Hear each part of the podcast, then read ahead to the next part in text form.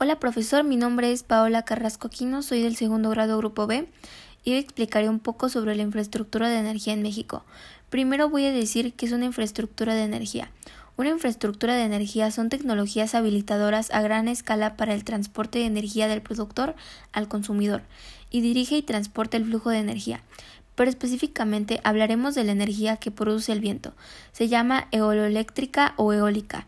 En México es utilizada principalmente para producir energía eléctrica mediante aerogeneradores. Es un recurso abundante, renovable, limpio y ayuda a disminuir las emisiones de gases del efecto invernadero. Los estados de Oaxaca, Tamaulipas, Coahuila, Nuevo León y Jalisco son los que generaron más energía eólica en 2018. En nuestro estado contamos con 31 parques eólicos en operación, con una capacidad de producción de electricidad superior a los 2.500 megawatts. Gracias por escuchar.